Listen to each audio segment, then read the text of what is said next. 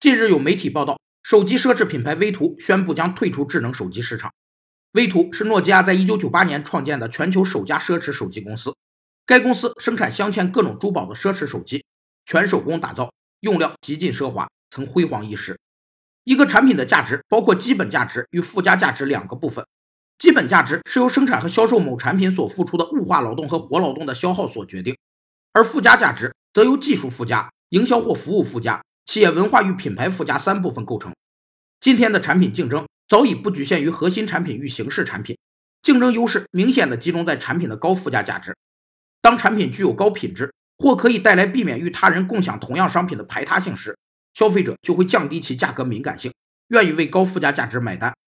威图手机在技术上的落后，使得其产品丧失了技术附加价值。对消费者而言，不能登录微信的珠宝手机也只是珠宝，而珠宝是不能像手机一样随时带在身边的。